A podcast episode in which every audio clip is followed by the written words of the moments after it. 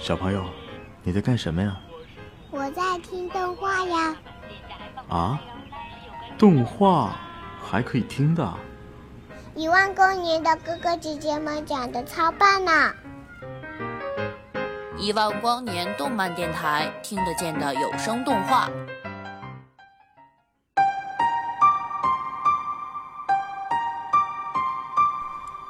这是在树国的历史上头一次举国悼念一位别国的国王。为了表达哀痛，树国国王专门写了一篇文章来追忆逝去的同学，回忆他们一同在天界学习的时光。在白所留下的三封遗书中，有一封是写给赵云的。他在信中这样写道：“在这样的等待中，作为神圣联盟的盟主。”龙国的国王，我是没有理由等下去的，所以，我决定把我们美丽的家园、美丽的世界托付给你，由你来让它变得更好吧。至少不要让它因为你而战乱不止。我走了，我的兄弟。当年在目送你远去的时候，我已经想到，今生恐怕不会再见面了。就已经告别过了。这封遗书的全文被公开，并印发到世界各处，目的是给赵云以及他的军队以道德上的抨击，至少能在一定程度上阻止更多的人加入那支无文耀的强悍叛军。白真是个明智的君王，但他的人生中所做的最后一个决定，确实是愚蠢至极。他自杀后，没有人能够阻挡赵云突进龙国了。同时，站在赵云的角度，神圣联盟再也不存在哪个人不想除掉他。独眼一边看着白那封遗书，一边评价道：“世界要乱起来了，兄弟。那只是一群乌合之众，一旦没有了赵云，就会群龙无首，四散奔逃。”他接过独眼递给他的银票。放到腰间的包裹，我会去烧他的。哦，用四个脉门去对抗十二个脉门吗？你没有胜算的，兄弟。独眼想拦住莫风，为什么要参与这种事呢？留在这里，我们能赚到数不尽的银通，过上相当完美的生活。莫风打断独眼的话。冷冷的笑道：“ 在一个战火纷飞的世界上，那种生活会存在吗？再说，我实在不想游历一个满是断壁残垣的世界。我困在大山里太久了，走得更远，似乎就是我全部的渴望。”他转过身去，留给独眼一个背影，但又想起什么似的，转过头来对独眼说。我不会忘记你的，你是个好人。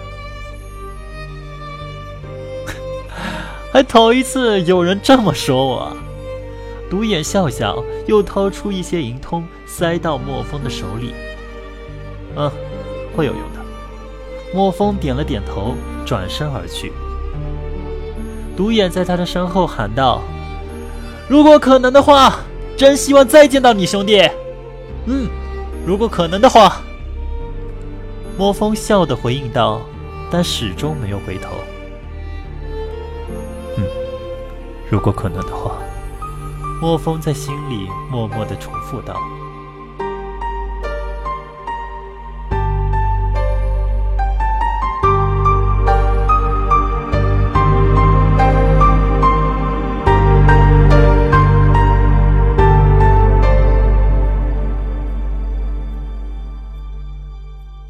驻扎在米拉都的爪云叛军始终没有向龙国推进的意思，莫风便放慢脚步，一边体会树国的民俗民风，欣赏沿途的风景，一边向龙国和树国的交界行进。为了更多的了解自己的敌人，他还特意绕路去了一次谢都。叛军曾经在那里驻扎过一段时间，收缴了那里全部的文药，但当他抵达谢都的时候，他发现这里并没有遭到传言中所说那样严重的毁坏，相反的，除了人们都佩戴着政府发放的临时文药证明之外，几乎看不出什么异样。街上的人告诉莫风，他们似乎并不想征服什么，只是对文药深恶痛绝。起初，我们以为他们只是希望有自己的文药，但后来发现他们并不佩戴收缴来的文药。而是堆放在一起，统一的销毁了。还有人说道：“赵云王子一直是个伟大的人，他只是想回家，只是想让世界变得更加美好。”莫风冷笑道：“哼，如果他真的是那样伟大，就应该接受自己既定的命运，而不是让这个世界因他而战火纷飞。无论出于什么目的，我只知道。”他正给世界带来苦难和死亡。就在这个时候，从神圣联盟传出了一条消息，震惊了整个世界：迷灵及魁拔。对迷灵，莫风还是不太了解，只知道这人是赵云的跟班，吴文耀却脉术高强。直到这时，莫风才想明白，为什么他能徒手战胜使用文耀战器的寿国将军。那可是魁拔啊！魁拔，想到这个词，莫风不禁打了一个寒颤。即使是他的家乡，那个与外界隔离开来的山村，魁拔这个词语也家喻户晓。关于他的传说更是数不胜数。有些人说，魁拔是月圆之夜食人的猛兽，没有眼睛。却能感知人们感到恐惧时所散发出来的气味，用那血盆大口连人带畜的一同吞下。有人说，魁拔是冥界派至地界的凶神，用燃烧着的烈焰的剑斩断所有一切阻挡他的事物，让世界在血与火中挣扎。更有人说，把魁拔与天象联系在一起，把它视作陨落的星辰。天地间的一个错误，但共同的魁拔都代表着死亡与黑暗、杀戮与仇恨。太记得，每当幼时时自己犯下过什么过错，爹妈就会用竹条抽打莫风的手心，一边大骂莫风不如叫魁拔掳了去。而现在令莫风感到绝望的是，魁拔不仅仅存在，而且还是一个人。一个时刻守卫在自己要杀人身边的、自己绝无可能战胜的人。莫风呆呆地站在通告前，一动不动。从窝窝乡出发以来的第一次，他感到那么的迷茫，不知所措。恍惚间，他突然感到头昏脑胀，两眼发黑，一种从未有过的虚弱感袭来，让他站立不稳，跌跌撞撞地走进一个旅店。他从包裹里取出银通，放到柜台前。一个，一个房间。剧烈的头痛正在退去，他正感到一种麻木感正逐渐侵占他的头脑。哎，客官，哎，你没事吧？墨托人掌柜看出了异样，试探性的问道。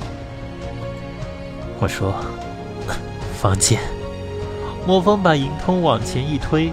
顺势扶住柜台，这才堪堪保住了平衡。可以加钱？没有，没有问药。他感到自己的声音像是从远处传来，显得虚无缥缈。一阵穿堂风从门外吹入，让早已浑身虚汗的莫风不住的颤抖。哎，客官，没有文药是不能够。墨托人的声音被银通拍在柜台上的巨大声响打断。那人停了一会儿，然后取出一串钥匙，递给莫风：“哎，二楼右转最里面的房间。”谢谢。他费力地说出最后两个字，拿起包裹，扶着墙壁向二楼走去。他不知道自己是如何挺到客房的。关上房门，他便一头栽倒在床上，失去了知觉。